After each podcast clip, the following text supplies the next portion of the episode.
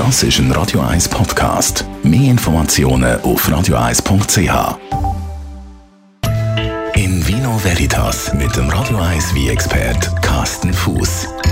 Carsten, wir reden heute über eine Traubensorte namens Grenache. Was Mhm. ist das?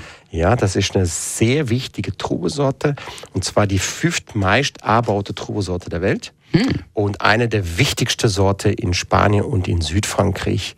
Und das ist eine Sorte, die sieht man nicht so oft auf dem Etikett prangen. Also ist nicht so wie Cabernet oder Merlot, wo oft schon der, die Trubesorte auf dem Etikett steht, sondern die tut sich gern mal verstecken. Also Grenache gibt es nicht reinsortig. Mol gibt es schon reinsortig, aber meistens äh, steht die So- Trubesorte nicht vorne auf dem Etikett, sondern das steht in den sagen wir, Regularien von einem Wiebergebiet. Zum Beispiel das Wiebergebiet ähm, Provence oder Priorat oder Rioja ist der Grenache immer ein großer, hat immer einen großen Nachteil in der Trube, Trubezusammenstellung. Und Châteauneuf-du-Pape zum Beispiel, äh, haben wir glaube ich schon mal vor ein paar Wochen drüber geredet, ist auch so ein Beispiel. Da ist auch Grenache mit drin, aber steht nirgends auf dem Etikett. Also es ist eher so eine Trubesorte, die tut sich gerne mal verstecken. Sie ist aber im Hintergrund sehr, sehr, sehr wichtige Sorte, vor allen Dingen für warme und heiße und trockene Weinbaugebiete.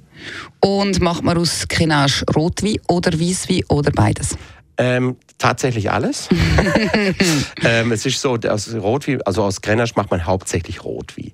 Also vor allen Dingen in Spanien ist das eine sehr, sehr wichtige Trubesorte für Weinbaugebiete wie Navarra, wie Rioja, wie Priorat, Montsant, also die ganze Küstenregion ist eine sehr wichtige Trubesorte. In der Provence, Südfrankreich, ist es eine sehr wichtige Trubesorte für Rosé. Die macht sehr, sehr viel Rosé. Also wenn du einen Côte de Provence trinkst, Rosé, dann ist da oft sehr, sehr viel Grenache drin. Und äh, wenn du wie gerne hast vom, aus dem Rhonetal, dann ist ein Côte d'Iron auch immer äh, eine, eine Cuvée aus äh, hohem Grenache-Anteil mit kombiniert mit anderen Sorten. Weißwein. Und Wieswi, nein, immer noch rot. Und Wieswi gibt's auch. Das ist dann allerdings nicht der richtige Grenache äh, Noir, sondern das ist dann eine spezielle Mutation, nennt sich Grenache Blanc.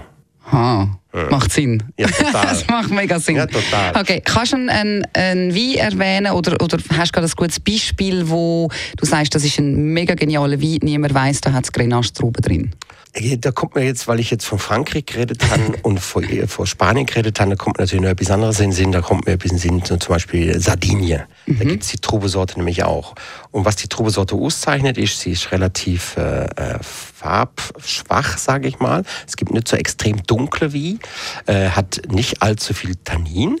Gleichzeitig hat sie aber auch, neigt sie zu hohem Alkoholwert. Also ist es eine Trubesorte, die, der kommt als wie oft sehr, sehr, sehr weich und rund über und mit dem etwas höheren Alkoholgehalt äh, gefällt das vielen Leute. Und der berühmteste wie vor Italien aus der Trubesorte ist der Cannonau di Sardegna. Okay. die gleiche Sorte, heißt einfach ein anders als in Frankreich oder in Spanien.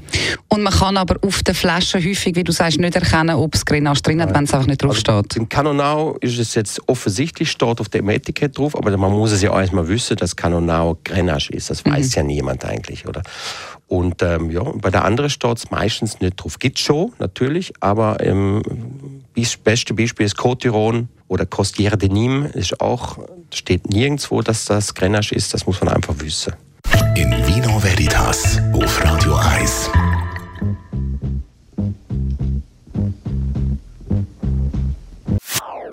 Das ist ein Radio 1 Podcast. Mehr Informationen auf radio1.ch.